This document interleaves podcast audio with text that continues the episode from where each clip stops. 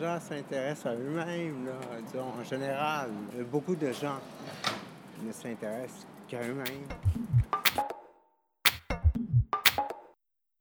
Les Chroniques de Montréal, Jérôme Massella.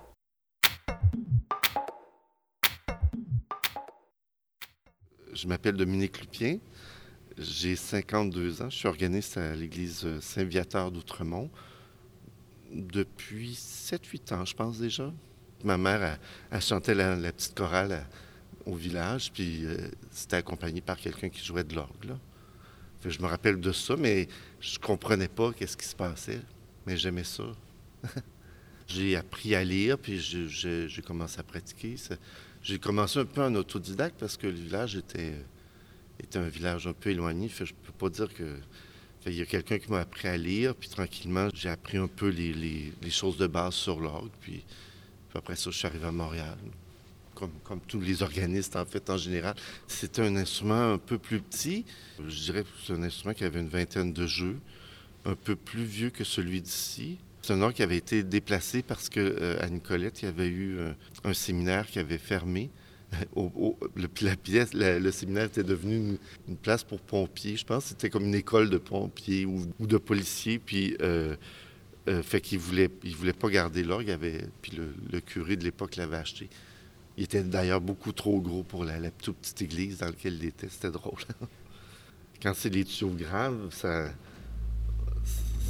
quand c'est trop fort, ça, fait vraiment une, vibration étrange. ici c'est proportionné, mais Là-bas, c'était un peu trop gros. Moi, je suis quand même un, privilégié, c'est sûr. Parce qu'ici, les gens connaissent plus la musique aussi, euh, ce qui fait en sorte que tu es, plus apprécié. Euh, ils font pas juste entendre, ils écoutent. un jour, j'étais à, Verdun. C'est une église qui est démolie maintenant, pour vous dire. Elle s'appelait euh, Notre-Dame de la Paix. Puis là, je voulais prendre un appartement pas loin. Fait que j'arrive pour voir l'appartement qui me plaisait quand même beaucoup. Puis là, il y avait une petite dame qui avait l'air euh, très sage. Je me suis, dans ma tête, je me suis dit, elle va sûrement à l'église, elle. Fait que l'affaire est dans le sac, ça va être super, tu sais. Puis, euh, ben, j'ai dit, vous m'avez sûrement déjà entendu. Euh, je joue ici à l'église à côté. elle dit, ben non, je ne vous ai jamais entendu, monsieur, parce que je vais tout le temps à la messe de 16 h le samedi. Puis j'ai dit, Madame, ça fait cinq ans que je joue la messe de 16 h le samedi. Je suis parti, j'étais tellement fâché. C'était le. Moi, j'étais plus jeune aussi. Aujourd'hui, je trouverais ça bien, bien drôle. Mais, euh, mais c'est pour dire que les gens, des fois, écoutent tout simplement pas. Ils font juste entendre, en fait. Ça va pas plus loin que ça. C'est. Comme en fait, c'est le gros trouble ici, dans l'Église catholique, c'est qu'ils nous voient pas. Parce que chez les Anglicans, beaucoup d'orgues sont en avant avec le cœur qui est en avant. Puis comme ils nous voient, là-bas, ils sont. C'est plus payant aussi, ça a l'air de rien, mais le fait de voir, ça change tout. Je regarde dans ce petit miroir-là, qui se reflète dans le grand miroir, puis là, je vois qu'est-ce qui se passe en avant. C'est tout. viens, viens, voir quelque chose.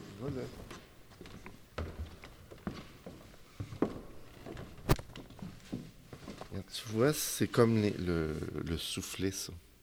Je veux dire, c'est comme les poumons de l'orgue. Fait que, ici, là, tu vois, il y, a des tuyaux, on voit des bouches ici. Je mets ma main. Ça, l'air passe là-dedans. Euh, ben, en fait, c'est que le vent, il est dans le sous-sol. C'est comme une grande roue ronde, euh, comme une roue d'écureuil, si tu veux, avec des lattes. Puis ça, ça tourne, ça met l'air sous pression. Regarde, tu vois, ça, c'est des tuyaux en bois. Tu vois-tu un gris? Tu vois, là, ça, ça ouvre. Ça, l'air passe par la petite fente ici. Ça, ça passe sur ça. Puis là, ça monte. Tu vois, il y en a d'autres ici, gris. Puis là-bas, il y en a, comme une forêt. il y en a des tout petits, tout petits, des petits tuyaux. Regarde, là, le, quand je vais allumer le moteur.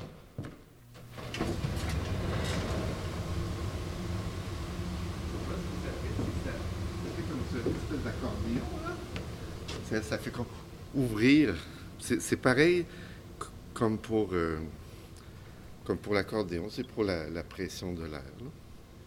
Évidemment, quand on ne connaît pas ça, ce qu'on voit, c'est un clavier, mais en fait, les claviers sont, une manière d'arriver à l'élément sonore. si on touche le clavecin, en fait, on se trouve à, jouer comme une guitare parce qu'on pince les cordes.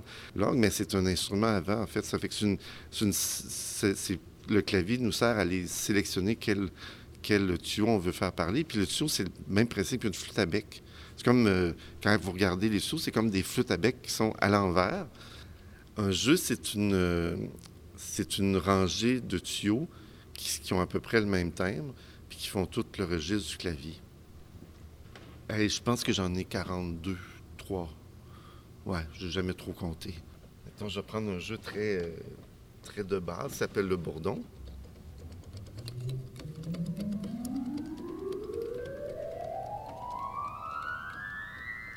Ça, c'est un jeu. Toutes, toutes les petits sons, c'est toute une note à la fois. Tout, ils ont tous un tuyau différent. C'est 1, 2, 3, 4, 5, 6, 7, ça, c'est par, par tirasse. Ça fait que j'en ai un, deux, trois, quatre. Mettons, c'est, tous des sons différents.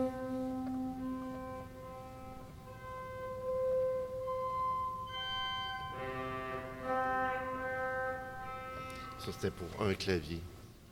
Moi, je voulais vous parler un peu de comment la musique est construite ou faite ou, euh, imaginée. En fait, c'est sûr qu'on ne saura jamais qu'est-ce qui se passait dans la tête de, quelqu'un comme Bach. Mais j'ai l'impression que, à la longue, je finis par, par en arriver à certaines conclusions qui sont un petit peu amusantes, puis qui, ne sont pas très. Euh, comment je dirais ça? C'est pas euh, scolastique du tout, mon, histoire. C'est un peu instinctif. Étrangement, moi, je suis allé au conservatoire plusieurs années, euh, une dizaine d'années, puis ça fait quand même 40 ans que je joue des, pièces comme, comme cette pièce-là. Puis, euh, on dirait que c'est juste maintenant que j'ai vu tous ces petits euh, rapprochements entre les éléments. Puis c'est ça, je voulais juste vous les faire entendre. Fait que tout le monde connaît. Euh,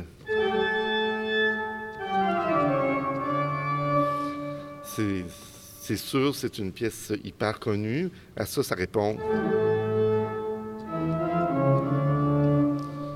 silence. Puis là,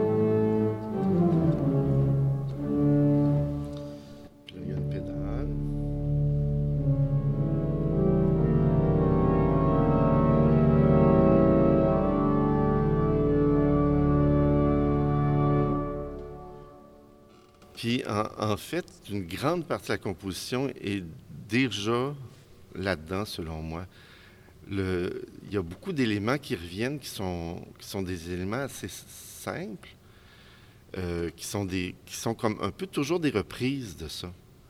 Parce que ce qui vient après, c'est...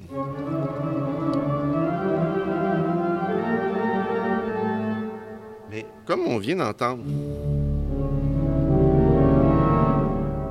d'entendre cet accord-là, si on plaçait des notes entre les notes de l'accord,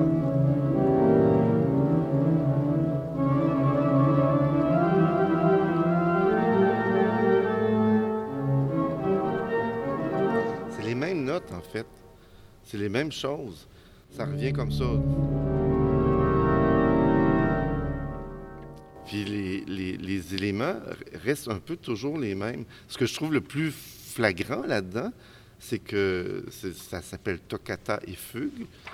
Et euh, quand la fugue commence, c'est un, peu de là qu'est venu le raisonnement. C'est quand la fugue commence, on dirait que c'est logique, alors que c'est supposé d'être autre chose qui commence.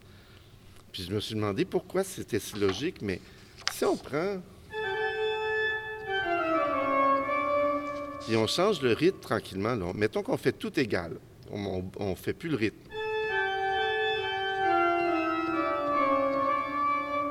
Puis mettons qu'on continue avec le La du début. Le La ici, là. C'est exactement la même chose. Mais ça, c'est dur de savoir est-ce que Bach a vraiment pensé à ça ou pas. Moi, je ne le sais pas, puis on ne le saura pas en fait. Mais j'ai l'impression que l'écoute musicale, elle est faite avec ce type d'éléments euh, qui sont presque inconscients en fait. C'est ces choses-là qui sont répétées de certaines manières, puis qui, qui, qui finissent par faire que, waouh, le morceau se tient, ça a, ça a une envergure, ça a, on a l'impression que c'est réfléchi, que ça dit quelque chose d'important.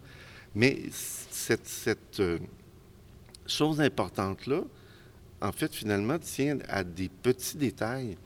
Puis j'ai l'impression que peu importe le style de musique que les gens aiment, là, évidemment, ben, c'est un cas d'une pièce qui a passé l'histoire puis que tout le monde connaît, mais peu importe le style que, que les gens aiment, en fait, c'est probablement des toutes petites choses comme ça que ça tient. Parce que, ben, plus loin il fait,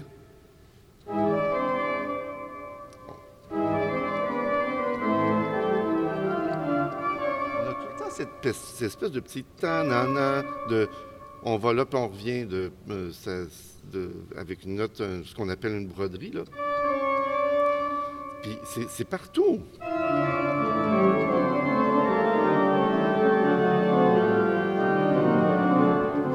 Puis toutes les places.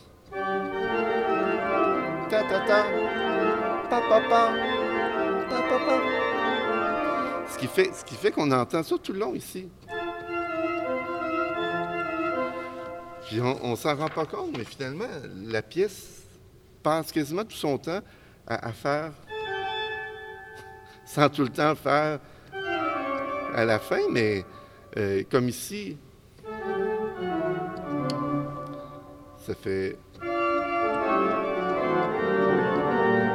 Puis on est tout le temps en train d'entendre talala en quelque part, ce qui est les trois premières notes du début toute la pièce finit par se résumer à des petits éléments qui parlent de ça ou qui répondent à, ça, ou bien carrément que ça, c'est euh, placé comme la, fin de la toccate au, au, pédalier, on, l'entend encore. Regardez, la sol là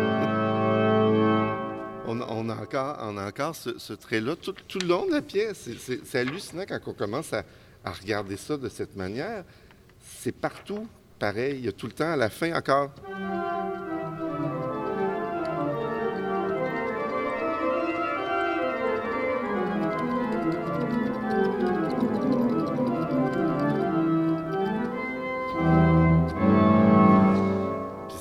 en tout cas, je, vous le dis, c'est une, drôle de, d'éléments puis auxquels on ne porte pas beaucoup d'attention quand on, quand on est un auditeur euh, euh, néophyte. Mais en fait, j'ai l'impression que, que Bach, peut-être que c'est consciemment, peut-être c'est inconsciemment, mais Bach utilise ça pour créer une unité dans, dans ses pièces. En fait, c'est une pièce assez simplette si on la compare à, d'autres pièces de Bach, ce qui fait que euh, c'est peut-être parce que c'est clair, en fait, dans cette pièce-là. C'est une pièce moins, chargée, moins dense que, d'autres pièces qui sont, qui sont probablement plus des chefs-d'œuvre, en fait. Si on parle de la Passacaille Fugue en Do mineur, c'est un grand chef-d'œuvre. Le Prélude des Fugues en Mi mineur, c'est des, des chefs-d'œuvre immenses. C'est des cathédrales en musique. Ça, c'est une pièce quasiment euh, enfantine pour nous. Parce qu'il y a beaucoup de passages qui sont pas harmonisés, que c'est juste des traits. C'est dans le style qu'il y avait à l'époque, qu'on appelait le style fantasticus, le style fantastique, qui est, en fait le, style qui, était juste avant lui. Fait que on pense que c'est une œuvre de jeunesse d'une part. on n'est même pas sûr, en fait, si c'est pas à la base une pièce de violon à un moment donné, on se disait, parce que les, beaucoup de traits seraient faciles à faire au violon. C'est peut-être une pièce de quelqu'un d'autre que Bach a arrangé aussi. C'est très difficile à l'époque. Hein? Ils n'ont pas la notion du copyright comme nous autres du tout, du tout quand, c'est de la musique qui est, si bien écrite, on a toujours du plaisir à la jouer. C'est ça qui est le plaisir, en fait, souvent dans une pièce. C'est la manière, la qualité de l'écriture. C'est ce qui change le. Ça change tout pour l'interprète. C'est comme, euh, c'est comme touchant. On dirait que c'est. Je sais pas que. C'est un peu bizarre, mais à la longue, c'est comme si quand on rejoue des pièces comme ça, souvent, c'est un peu comme, si tu avais quelqu'un qui te parlait. Mais c'est complètement abstrait. C'est d'une autre époque.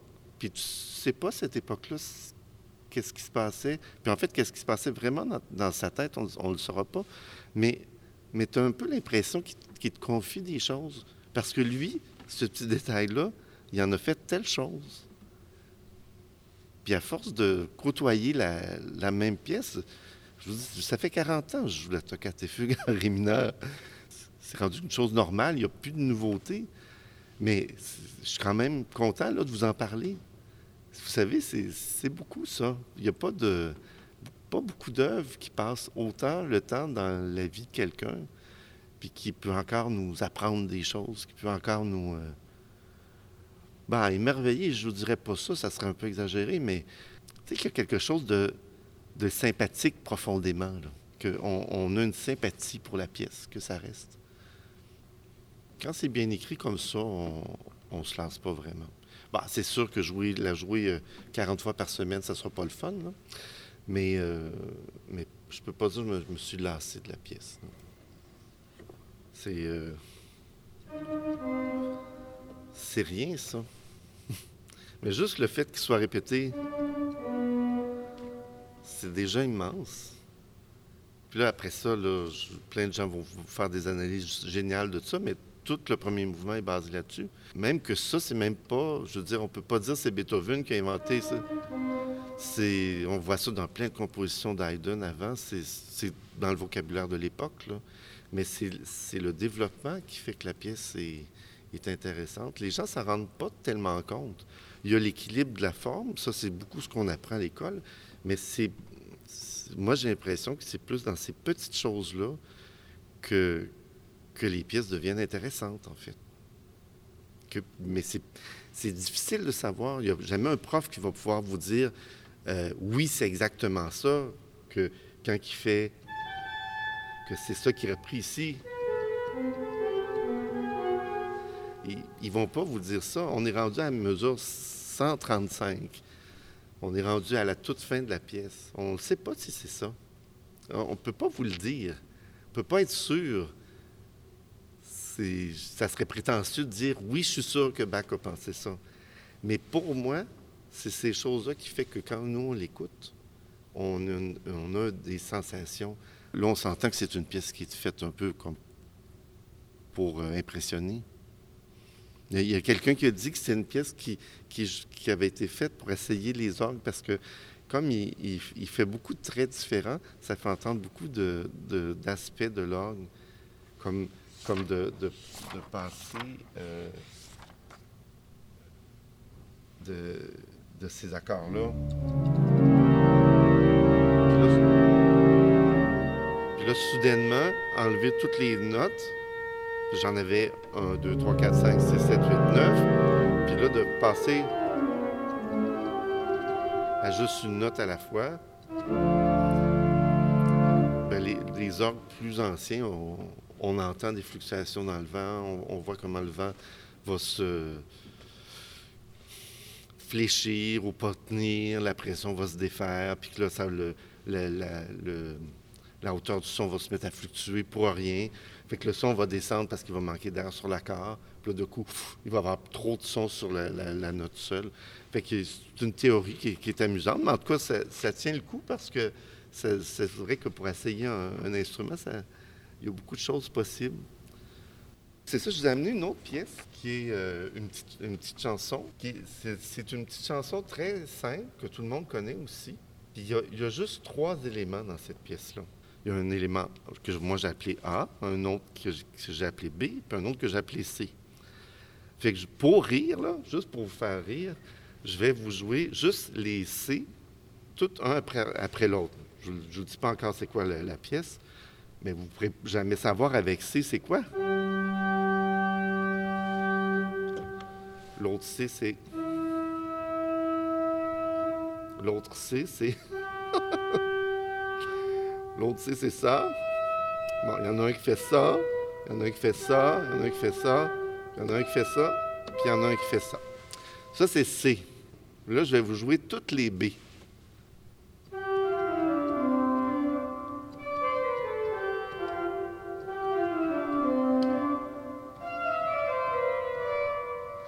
lui, il changé un petit peu. C'est un B de développement, là, qui est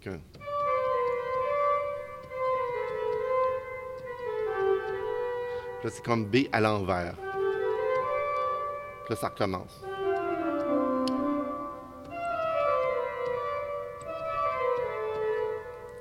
Puis le A, qui est simplement un arpège de Do majeur. Quand il revient, il revient. Quand il revient, c'est ça après.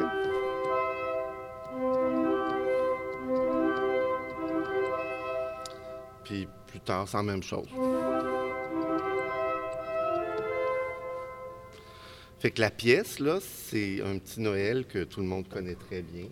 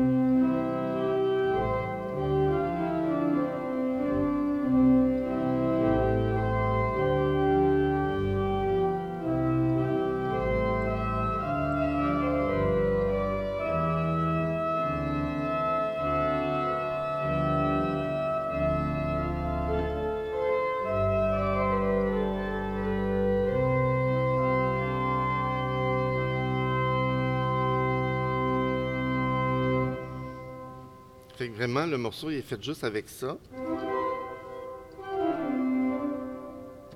Puis une note tenue à la fin. C'est étonnant, hein? Je je vais jouer un choral de Bach. C'est un choral tiré du volume qui s'appelle Les chorales de Leipzig.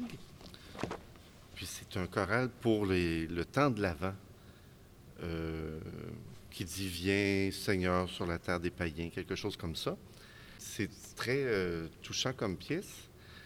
Euh, c'est sur une, une mélodie euh, que les gens connaissaient. Puis c'est une pièce qui est très, très ornée pour, pour le chant.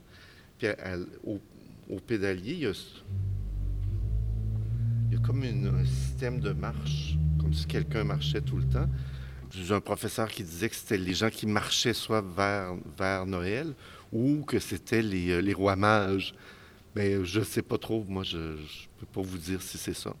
Fait que c'est un, autre, euh, une pièce qui s'appelle euh, Nun der Heiden Highland.